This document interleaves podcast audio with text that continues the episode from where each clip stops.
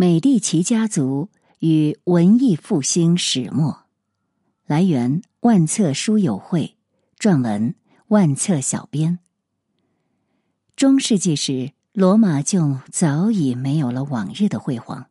他当时不仅破落不堪，而且充斥着贫穷和犯罪。但在中世纪人们的精神世界里，罗马依然占据着重要地位，因为那里支配着人们的思想。欧洲上至君主，下至平民，都希望得到罗马教廷的庇护。各国的王室之间或者民间发生争议时，也常常请出罗马教廷来调停。罗马教廷的所在地叫拉特兰宫，大部分人去这个地方都要经过一个小镇，在镇上一边休整，一边找律师办理去罗马教廷的手续。并找银行家兑汇罗马认可的货币，久而久之，这个小镇就发展成中世纪意大利文明的一个标志性城市——佛罗伦萨。佛罗伦萨适宜农业生产，交通便利。到了中世纪后期，这里的纺织业开始兴起。十字军东征后，佛罗伦萨人又从穆斯林那里学到了中国的抽丝和纺织技术，开始生产丝绸。十一世纪，那些十字军的骑士们通过战争接触到了东方和东方的文化，贵族们开始崇尚东方享乐型的生活方式，比如闪亮柔软的丝绸，而不是过去的亚麻和棉布。欧洲对丝绸的需求促使佛罗伦萨还有米兰和威尼斯的商人们大量投资纺织业。他们在意大利北部养蚕，并且招募当地的青年女子成为纺织工人。靠着丝绸生意，佛罗伦萨成了当时欧洲最富有的城市之一。用今天的话来说，佛罗伦萨人通过做丝绸生意，掘得了资本主义的第一桶金。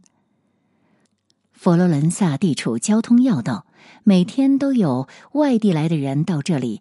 汇兑罗马所用的钱币，于是，一些有投机意识的商人就开始以兑换货币来牟利。这种生意可以说是有百利而无一弊的，既不需要什么高难的手艺，也不用承担什么风险，而且利润还丰厚。更重要的是，发财的都是本地人。就这样，佛罗伦萨人财富的积累在不断的加速。经过几个世纪，到了中世纪末期，佛罗伦萨就成为整个西方世界的金融中心，如同十八、十九世纪的伦敦以及二十世纪的纽约。经济的发展带动了思想的解放。从十三世纪末到十四世纪初，佛罗伦萨出了一位了不起的人物——但丁，一二六五至一三二一。他是旧时代的最后一位诗人，也是新时代的第一位诗人。他的传世之作《神曲》为今天的大众所知。这部用长诗形式反映出意大利从中世纪向近代过渡的转折时期里现实生活及各个领域发生的变革，洋溢着人文主义的光芒。通常，新时代的到来都不是一帆风顺的。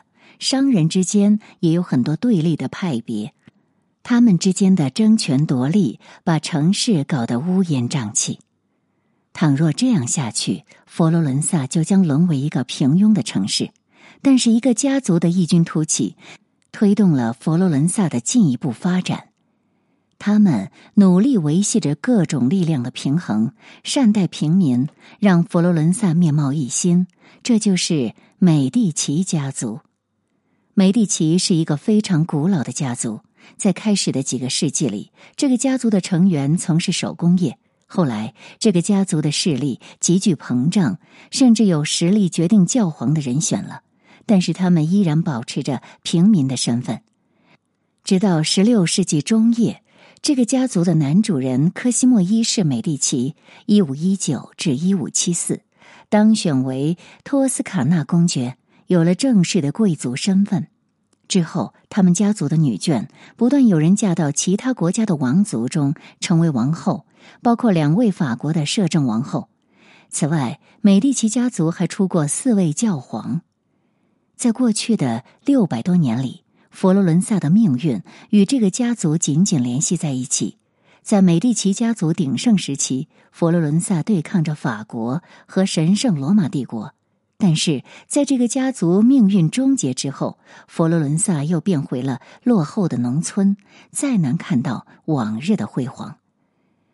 把美第奇家族缔造成金融帝国的是吉奥瓦尼·美第奇，在他三十七岁那一年，正式注册了美第奇银行。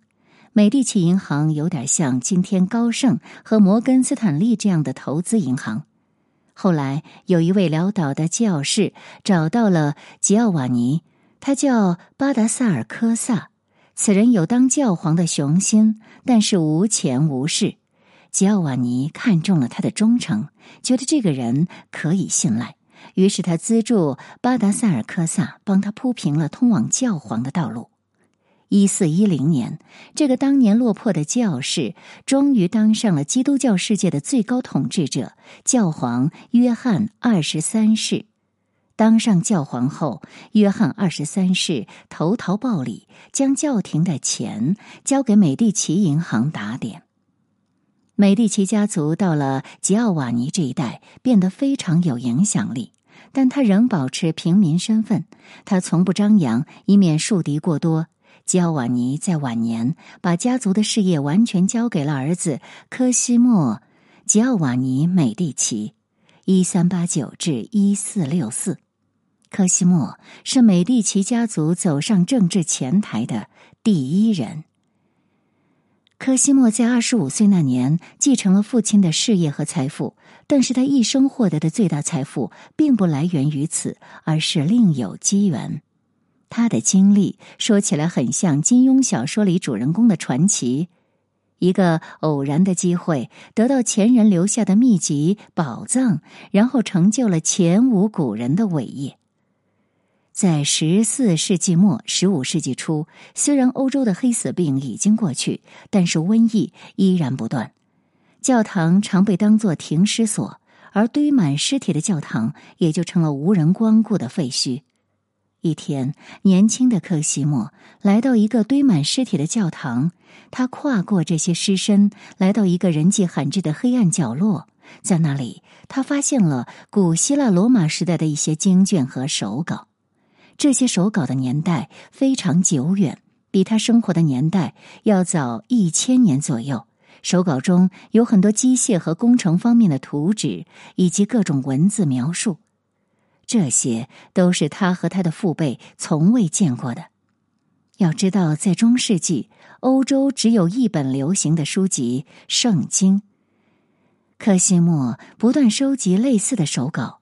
开始，他只是好奇古人都记载了些什么，但是他终于意识到，这些手稿中记载了很多古希腊罗马人懂得而当时的欧洲人不懂的知识和技术。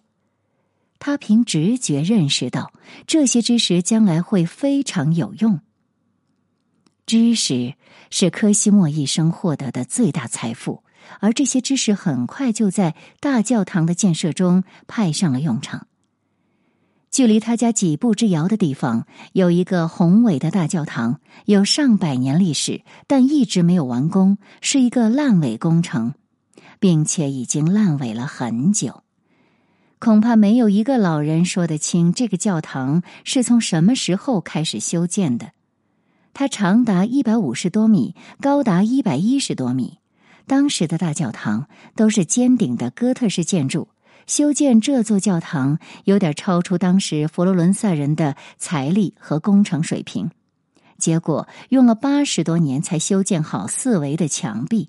可是这时他们才发现，这么大的教堂无论如何是没有办法建造一个尖顶的，恐怕还没等它修好，这个顶就会塌下来了。没有人知道该怎么办。这时。一个名叫菲利波·布鲁内莱斯基的人带着他的设计方案，说他可以解决这个工程难题。布鲁内莱斯基考察过很多古迹，他提出可以给这个教堂盖一个圆顶。这个建议对市政官员们来说有点异想天开，因为大家都认为这么大而没有支撑的房顶肯定会塌下来。没有人能看得懂他的设计。于是官员们就把这个疯子连同他的设计方案扔出了市政厅。但是在佛罗伦萨，有一个人懂得赏识他的才能，这个人就是科西莫，因为他知道古人曾经实现过布鲁内莱斯基的设计。科西莫就开始资助布鲁内莱斯基，让他用立柱和圆拱为自己的家族祠堂修建没有承重墙的回廊。布鲁内莱斯基果然按照设计完成了回廊的建造。这是自古罗马后一千年来第一次在建筑上只用立柱而不用墙来承重。有了这次成功，科西莫和布鲁内莱斯基对修建大教堂的圆顶就有了信心。一四一八年，佛罗伦萨市政府对大教堂圆顶的工程招标，科西莫支持的布鲁内莱斯基中标了。科西莫和布鲁内莱斯基接手这个工程之后，心里并不轻松。他们要确保这个从来没有人尝试过的圆顶工程能顺利完成。科西莫收集的手稿就派上了大用场。布鲁内莱斯基从古希腊和罗马人的智慧中得到启发，完成了教堂天顶的细节设计。为了证实他们的设计可行，科西莫和布鲁内莱斯基跑到几百公里外的罗马，实地考察了古罗马修建的万神殿。这座建于公元二世纪的大理石建筑，长八十四米，高度近六十米，有一个直径四十多米的拱形圆顶。当时，古罗马人在圆顶的下面搭了脚手架，然后将大理石用水泥砌好。一千多年后，水泥大部分脱落了，但是圆顶上的大理石互相卡在一起，没有脱落。而古罗马人的建筑技术在中世纪都失传了。科西莫和布鲁内莱斯基重新发现了这些技术。布鲁内莱斯基改进了古罗马人的建筑技术。他设计了内外两层拱顶的结构，这个结构被后来很多圆顶建筑采用，包括英国著名的圣保罗大教堂。和罗马人不同，布鲁内莱斯基建造圆顶用的不是大理石，而是砖。尽管科西莫和布鲁内莱斯基如此尽心尽力，但是大教堂圆顶的建造还是一波三折。美第奇家族在佛罗伦萨并非没有敌人，当时就有两个敌对的大家族：奥比奇和斯托勒斯家族。科西莫个性张扬的一面得罪了这两个同样有权有势的家族。奥比奇和斯特罗斯勾结市政官员，以莫须有的罪名将科西莫逮捕并监禁起来。科西莫被判二十年流放，暂时不能回到佛罗伦萨。科西莫前脚被赶出佛罗伦萨，布鲁内莱斯基后脚就被投进监狱，大教堂的圆顶工程就此停工。科西莫离开佛罗伦萨后，先后到了帕多瓦和威尼斯，他走到哪里，财富就跟随他到哪里。那些有钱人纷纷拿着钱找上他，佛罗伦萨的财富也不断的外流，缺少资金的佛罗伦萨陷入危机。于是，在一些富有之人的劝说之下，佛罗伦萨市政府不得不再把科西莫给请回来。这回轮到奥比奇和斯特罗斯家族被流放了。不过，他们的运气没有科西莫好，直到终老也没有能回到佛罗伦萨。大教堂的圆顶工程又重新开工了。科西莫负责物流，前后有超过四百万块红砖和其他大量建筑材料被运到施工现场。工人们按照布鲁内莱斯基的要求，一层一层往上砌砖，教堂圆顶的敞口在一点点缩小。科西莫和布鲁内莱斯基用了“复兴”这个词来形容这个建筑，因为它是在复兴古罗马、古希腊时代的文明。整个教堂的屋顶修了十六年，到了一四三六年，这座修建了一百四十年的教堂终于完工了。佛罗伦萨的市民潮水般涌向市政广场。这座教堂不仅是当时最大的教堂，也是文艺复兴时期第一个标志性建筑。教皇欧根尼四世亲自主持了落成典礼，而他的名字呢，是以圣母的名字命名的。现在，把它译作圣母百花大教堂。圣母百花大教堂的落成，首先标志着文艺复兴的开始。虽然文化和艺术的复兴还需要很长时间。美第奇家族成了佛罗伦萨的主人。科西莫对古希腊和罗马留下的科学文化产生了巨大兴趣，他出巨资供养学者、建筑师和艺术家。除了布鲁内莱斯基。他还支持建筑师米开罗佐，一三九六至一四七二，此人设计和建造了佛罗伦萨的美第奇广场。当然，这里面成就最高的还是布鲁内莱斯基。他不仅是西方近代建筑学的鼻祖，而且发明了在二维平面上表现三维立体的透视画法。今天的西洋绘画和绘制建筑草图都是采用的透视画法。科西莫用于资助艺术、建筑和科学的资金，相当于同期佛罗伦萨税收的六倍。他为什么要这么做呢？他曾经这样解释：做这些事情不仅荣耀上帝，而且给我带来美好的回忆，因此我感到巨大的满足和充实。在过去的五十年里，我所做的就是挣钱和花钱。当然，花钱比挣钱更快乐。科西莫不仅出资复兴文化和艺术，他还四处收集古代的手稿和文献。渐渐的，美第奇家族的图书馆成了全欧洲最大的藏书库。甚至有历史学家认为，当时的欧洲除了教会，只有美第奇家族有圣经之外的书籍。科西莫左右着佛罗伦萨的政治和经济，但他并没有在市政府里担任要职，而佛罗伦萨的大事都由他说了算。这个人决定谁担任公职，决定和平与战争，他简直是无冕之王。他的影响力之大，以至于拜占庭帝国、东罗马帝国的皇帝约翰八世也先后到佛罗伦萨来拜访他。这一切。带来了佛罗伦萨空前的繁荣。一四六四年，这位七十四岁的老人走完了他的一生。科西莫开创了一个新时代。这期间，科学、文化和艺术在佛罗伦萨和意大利开始复兴，同时人文主义的曙光开始出现。科西莫·美第奇可能是这个家族中最长寿的一员。他死后。偌大的家业传给了他的儿子皮埃利·美第奇。皮埃利身体不好，五年后去世了。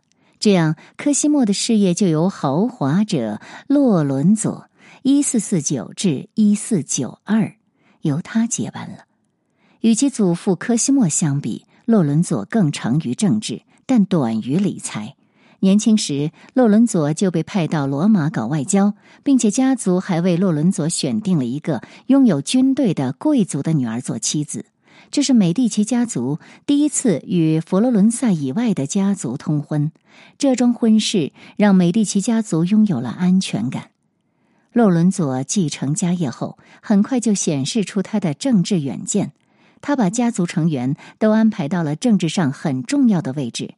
他让自己的儿子乔瓦尼早年进入教堂任职，并最终当上了教皇。他把自己的女儿马德莱娜嫁给了教皇英诺森八世的儿子。这些安排最终让他的家族在欧洲更有影响力。长期以来，在佛罗伦萨，只有有钱人的声音才能被听到，而洛伦佐决定改变这一切。他向穷人敞开大门，尽可能的帮助每一位穷人解决他们的困难。每天有很多穷人在洛伦佐家门口排队，带上他们所能提供的礼物，比如自制的面包、两只自己打的野兔，然后一个个被带到洛伦佐的客厅。在这里，他听这些穷人讲述自己的困难或者遇到的麻烦，然后出面帮他们解决。这样，他和市民们成为了朋友，而不是高高在上的独裁者。与祖父科西莫一样，洛伦佐也受到了敌对的帕奇家族的怨恨。那些人搞阴谋，在复活节搞暗杀。这次行动得到了当时的教皇西克斯图斯四世和比萨大主教的支持。洛伦佐受了伤，但是逃过一劫，而他的兄弟却被赐死。事后，洛伦佐开始秋后算账。派人刺杀了比萨大主教，并诛灭了帕奇家族，这样他和教皇的矛盾也公开化了。教皇想通过没收美第奇家族的财产和开除佛罗伦萨的教籍等手段，逼迫洛伦佐就范，但是已经崛起的佛罗伦萨足以和罗马抗衡。最后，教皇只好诉诸武力，联合那不勒斯共和国进攻佛罗伦萨。在危急关头。洛伦佐显示出超人的胆略和外交手段，他单枪匹马来到那不勒斯，说服了敌人放弃进攻，从而化解了这次危机。这次胜利让他的声望和权力在佛罗伦萨及意大利各城邦中达到顶点，就连当时的一代霸主奥斯曼土耳其帝国的皇帝穆罕默德二世对他也敬重有加。洛伦佐将美第奇家族带进第二个全盛时期。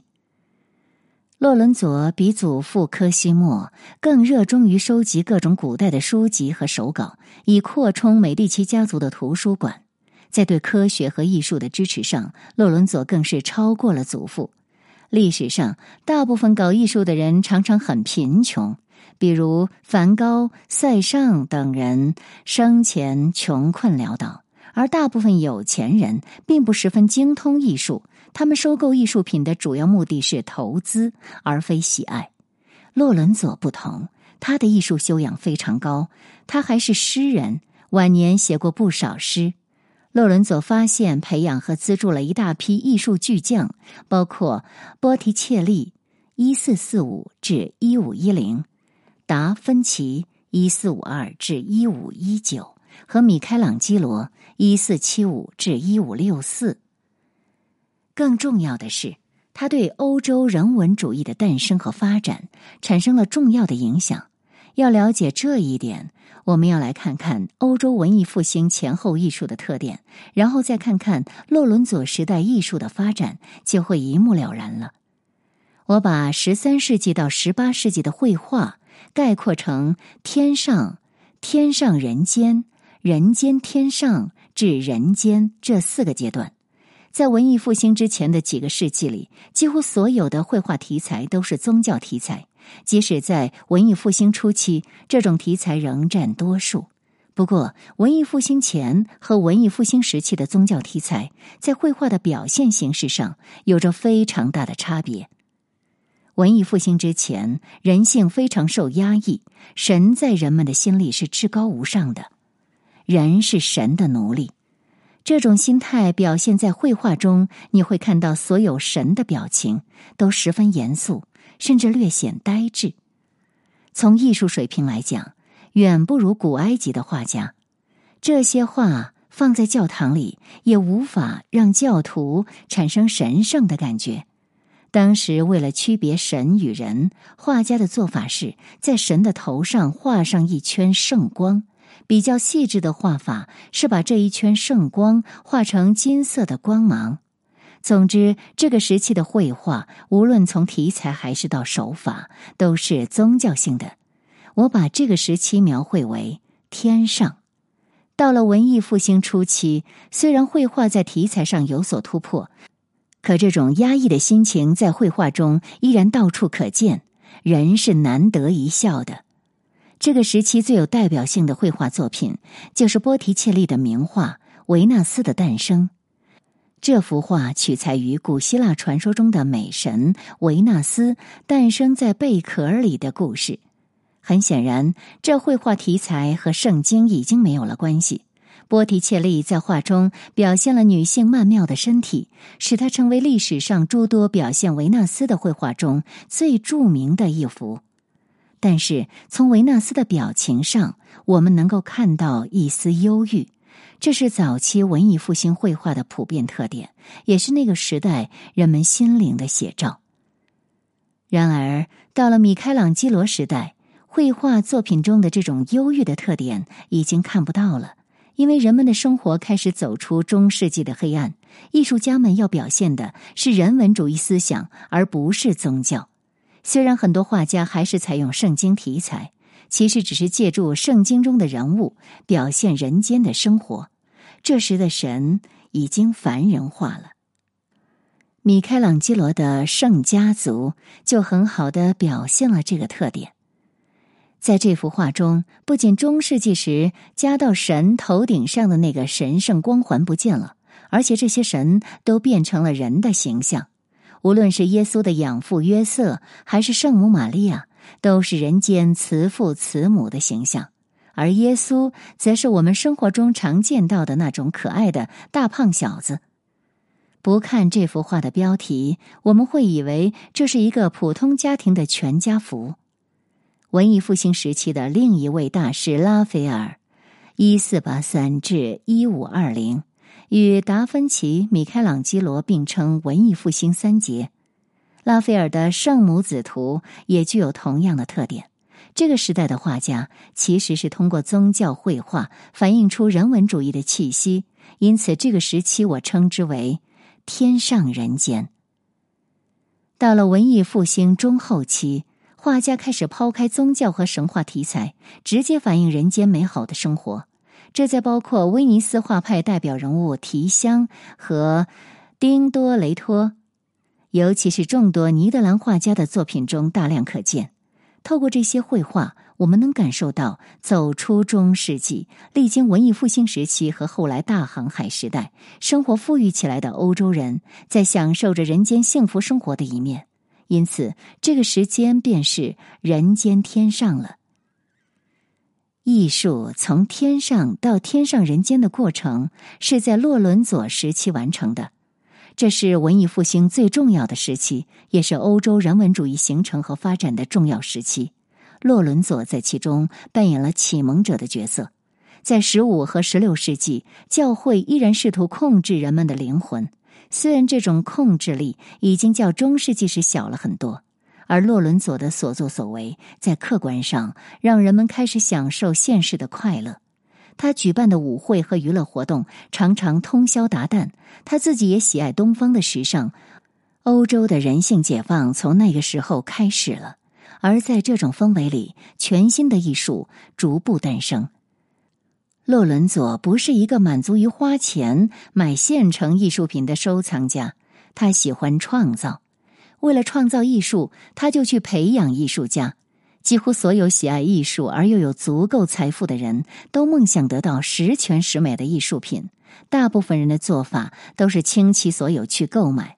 当然，十全十美的艺术品通常不是光用钱就能搞定的，有时需要机缘。洛伦佐的做法却很简单，创造出十全十美的作品。我们从米开朗基罗的大卫像、西斯廷教堂的天顶画和圣彼得教堂的圣母子雕塑，就能体会到什么是十全十美。因此，在洛伦佐的推动下，文艺复兴开始进入高潮期。如果说文艺复兴在科西莫时代还只是复兴古希腊和古罗马的科学与艺术，那么到了洛伦佐时代，则是完全的创新了。洛伦佐称得上是文艺复兴的教父，不仅把佛罗伦萨建设成了欧洲文化艺术的中心，而且还将它变成整个文明的象征。洛伦佐不吝将自己的藏书请人抄写多份，传播到欧洲各地。在洛伦佐时代，大批年轻人来到佛罗伦萨学习希腊文，这样他们就可以看懂古代的书籍和手稿了。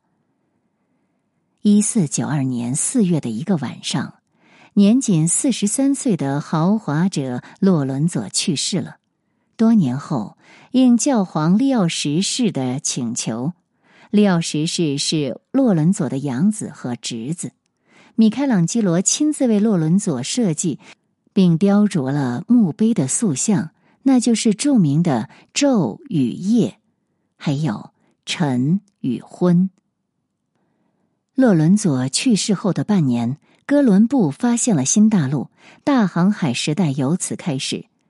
同时，伴随洛伦佐的去世，文艺复兴的中心由佛罗伦萨转移到罗马和威尼斯，并在那里又持续了一个多世纪。在接下来的一个世纪里，美第奇家族的传奇还在继续，佛罗伦萨依然繁荣，但是它的重要性已经不如从前了。在洛伦佐的后期。由于过度投资，坏账剧增，家族的财务状况大不如前。在他去世之后，他的后代仅仅维持了两年对佛罗伦萨的统治，就被政敌推翻。遗憾的是，上台的这些人不仅守旧，而且既不懂艺术，也不懂知识的重要性。他们在复仇的同时，也毁掉了大量名画、雕塑和书籍。连波提切利也出于恐惧而不得不烧掉了自己的很多作品。洛伦佐去世后，很多艺术家，包括米开朗基罗，不得不离开佛罗伦萨。其中很多人来到文艺复兴之风日盛的罗马。此时，这座古代名城正在复苏。文艺复兴时期的教皇大多懂得艺术，包括当时的尤利乌斯二世和接下来的利奥十世。都有非常高的艺术修养，在这些教皇的心目中，圣彼得教堂不仅要宏伟，而且要有美感，因此建造过程就变得特别缓慢。一代又一代的建筑师都去世了，教堂还没有建成。十六世纪初，拉斐尔和米开朗基罗不仅先后是大教堂的建筑师，而且承担了教堂很多壁画的绘制以及雕塑及浮雕的雕刻工作。教堂的圆顶是米开朗基罗设计的，他采用了当年布鲁内莱斯基设计佛罗伦萨圣母百花大教堂的方案，但遗憾的是，他还没有看到圆拱顶建成就去世了。大教堂最后一位杰出的建筑师是贝尼尼。他是所有建筑师中最幸运的，因为他看到了大教堂的落成，而这时距离圣彼得教堂的开工已过去了一百二十多年。这座雄伟而华丽的大教堂本身就是艺术的精品，从建筑师到工匠都怀着对上帝虔诚而敬畏的心，一丝不苟，力求完美。它也因此成了文艺复兴的代表作。近五百年过去，它依然耸立在梵蒂冈的中心，也是世界上最大、最美的教堂。教皇尤里乌斯的继任者是从美第奇家族走出的利奥十世。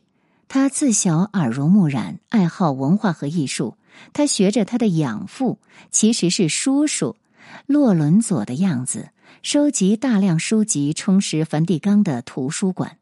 正因为有他这样一位充满人文主义思想的教皇，罗马逐渐成为继佛罗伦萨之后文艺复兴的中心。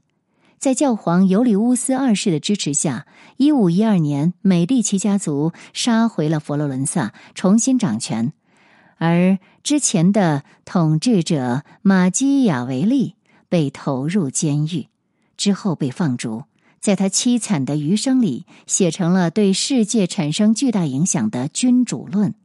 因此，在历史上，马基雅维利是以作家而不是政治家闻名于世的。